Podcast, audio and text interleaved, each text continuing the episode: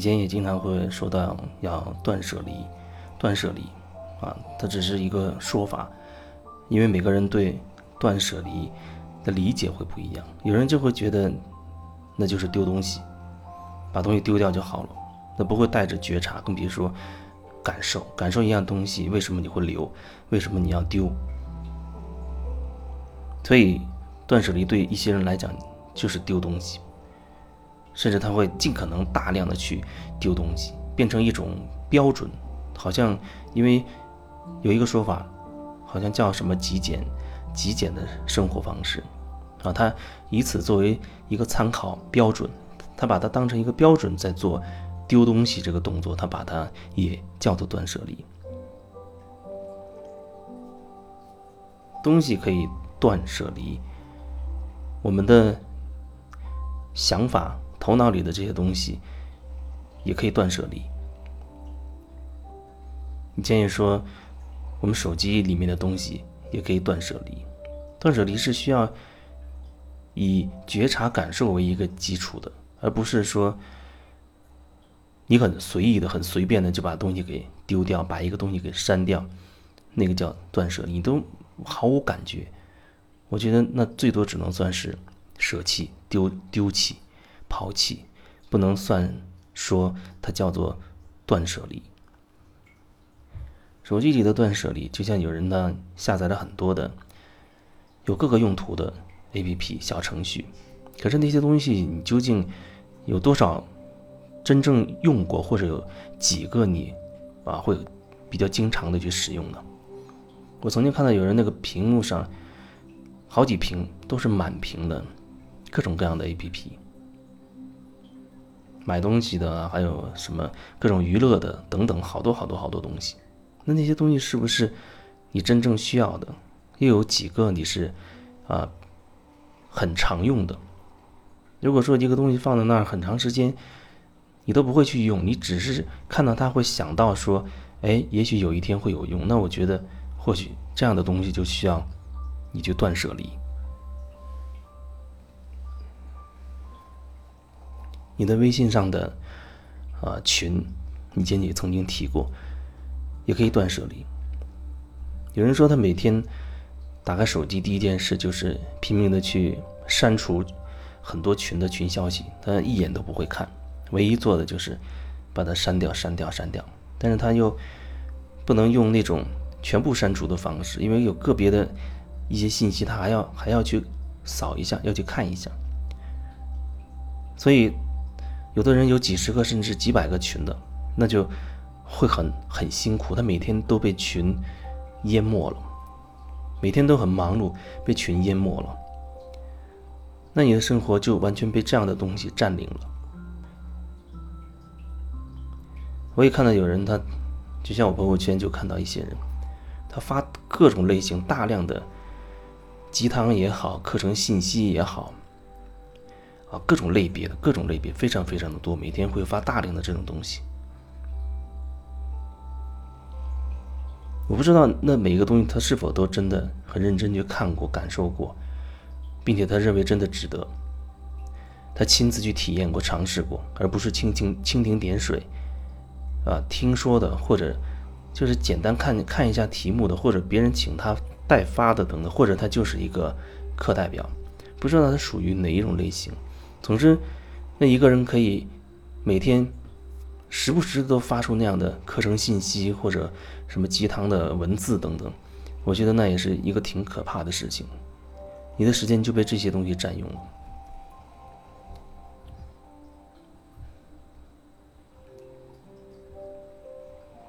人有很强的一个学习学习的能力，可是你在学，永远在学，学。就是说你自己没有，你希望成为某种样子，但是你在学的过程中，往往都是向外去去寻求的，很难成为你自己。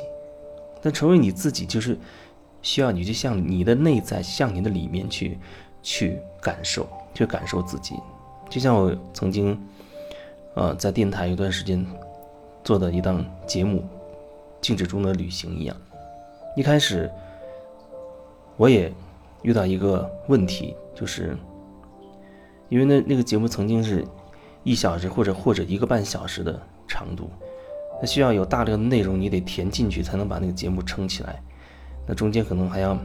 用到音乐，甚至一些歌曲等等，那是常规的一个一个模式吧。一开始的时候，我也会挺头疼，因为每天你要把大量的文字内容要编辑出来，先变成文字，然后直播的时候好像要变成读或者说说那些文字的内容。一开始就涉及到哦，我要在网上找大量的这种信息，因为它是涉及到心灵方面的、灵性方面的，所以要找这一类的信息、故事等等。那就会消耗大量的时间，啊，看这个挺好，那个也挺好，读的时候感觉也挺好，但是始终觉得少了点什么，因为你毕竟是在读别人的东西，那东西是不是那个人本身体验过得出来的东西都不知道，也可能是那人自己体验过的，也可能是那个人也是抄来的，但是他经过我，他至少不是来自我自己内心的东西。所以有一段时间，至少是是几个月，几个月的时间，至少是三个月的时间，我就让自己完全的不看任何那方面的信息，只是去感受自己，看看自己内心会流动出、流淌出什么样的声音或者什么样的文字，有什么想要说的。在一开始，每一天会很。甚至会有点焦焦躁，因为你会觉得，哎呦，晚上的节目要怎么做？没有内容。然后下午的时间就在桌边静静的去感受，有时候听一些喜欢的音乐，一边听一边去感受，或者白天遇到的一些事情，忽然有一些感悟，下午可能会把它编成一点文字。一开始的一段时间会会很少，你会觉得好像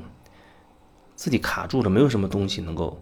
流淌出来，没有什么属于自己的东西能流出来，脑子时不时的都在牵挂着曾经看过的那些很很厉害的人的，或者很美美妙的那些故事，或者是哪个大师曾经说过的一些一些话，很很很渴望，好像把他们的一些东西东一些东西再引用过来，因为觉得那说的很好，所以一开始是很很艰难。但是我还是让自己不要去看其他任何人的信息，就仅只是和自己在一起。所以那时候一有一个阶段是可能内容会很少，但是过了那个阶段之后，慢慢慢慢慢的就会找到了很多自己的感觉，就好像自己内在有一扇闸门，有一个闸门打开了，很多东西它就会哦一股一股的往外冒。而且再到后面就越来越顺畅了，越来越顺畅，因为它渐渐的没有什么堵住的，就好像我现在在说话一样。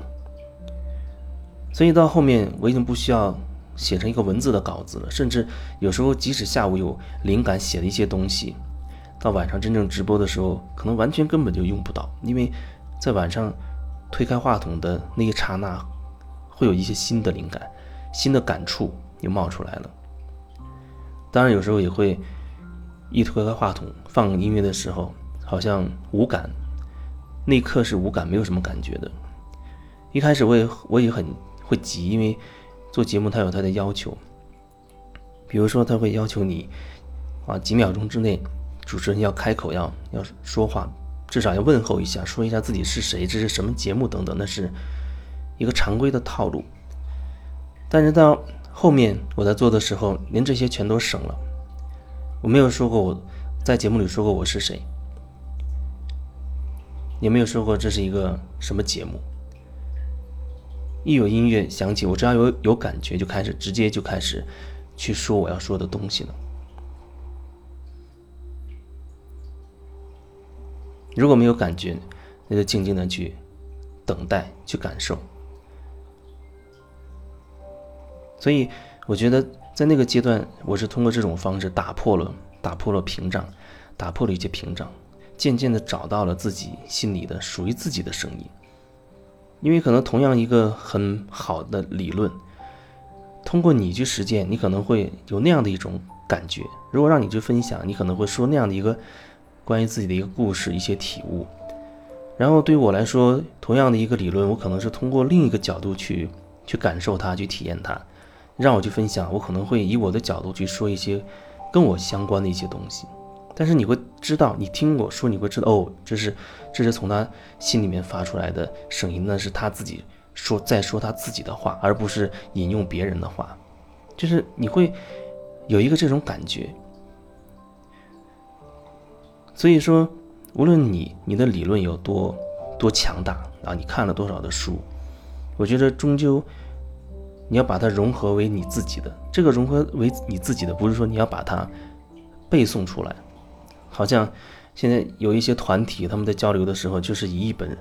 某几本很经典的书为依据啊，甚至连对话都在引经据典，第几页、第几章、第几节那个原话是什么，他几乎没有没有真人版的交流了，它已经变成一种那样的一种书上同一本书的这个文字跟那段文字的这种对话了，那都不能说是一种交流，甚至中间可能有时候还会有一些。相关的争议，争议的时候，我觉得它反而相对会真实一点。但是那里面也是，也是，全都是要么这个人他支持那几句话的意思，或者他这对这句话有这样的理解，而另一些人呢，他是另外一种理解。千人千面，千人千面。所以我想要表达的就是，你终究要找到你自己的话，你自己的声音。你终究要说你自己的话，也许你说了一辈子，都可能没有说几句真正自己的心里话。但是我觉得你可以考虑一下，从现在开始可以考虑一下。有一天有人问我说：“怎么样才能，呃，表达自己自己真实的真实的声音？这要怎么训练自己？”这这个问题原本我觉得很很就很奇怪啊。就像以前我看一个故事，嗯，有人请教一个老师说：“我我要怎么我要跟你学做人，我要怎么才能做人呢？”然后那老师就觉得这是一个很很可笑的一个一个问题，因为你去你去看，哪怕是小动物，小猫小狗，他们从来不会有这样的疑惑，他们就很自然展示自己的特性特质，但是对于人就很奇怪，你已经是一个人。是个人类，可是你却要学着去做人。你要伪装，把自己伪装成什么呢？这是一个很奇怪的问题，但是它又很普遍，因为很多很多人都是存在这样的一个问题：虚假太虚假的惯了，从小到大都被灌入一种要表现成另外一种状态的一个虚伪的一个一个状态。虚伪的时间太久了，你根本忘记什么是真实了。